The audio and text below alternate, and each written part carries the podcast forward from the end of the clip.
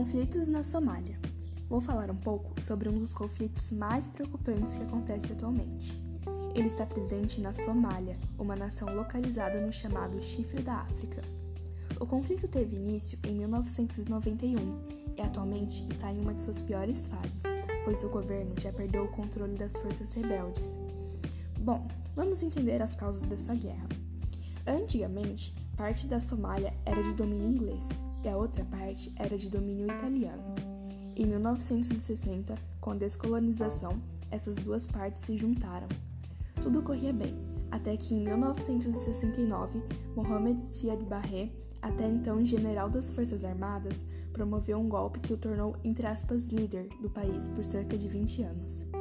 Durante a estadia de Mohamed, grupos políticos armados e muito revoltados com o golpe iam se formando até que em 1991 a liderança do país passou para um desses grupos. Esses grupos receberam o nome popular de Warlords. Eles se dividiam em três facções: o Movimento Nacional Somali, o Movimento Patriótico Somali e o Congresso Somali Unido. O problema é que cada um desses grupos desviavam todo o poder para si mesmos e afundaram o país em uma grave crise. Ainda em 1991, muitos grupos do norte do país se unificaram e declararam sua independência e formaram sua própria forma de governo.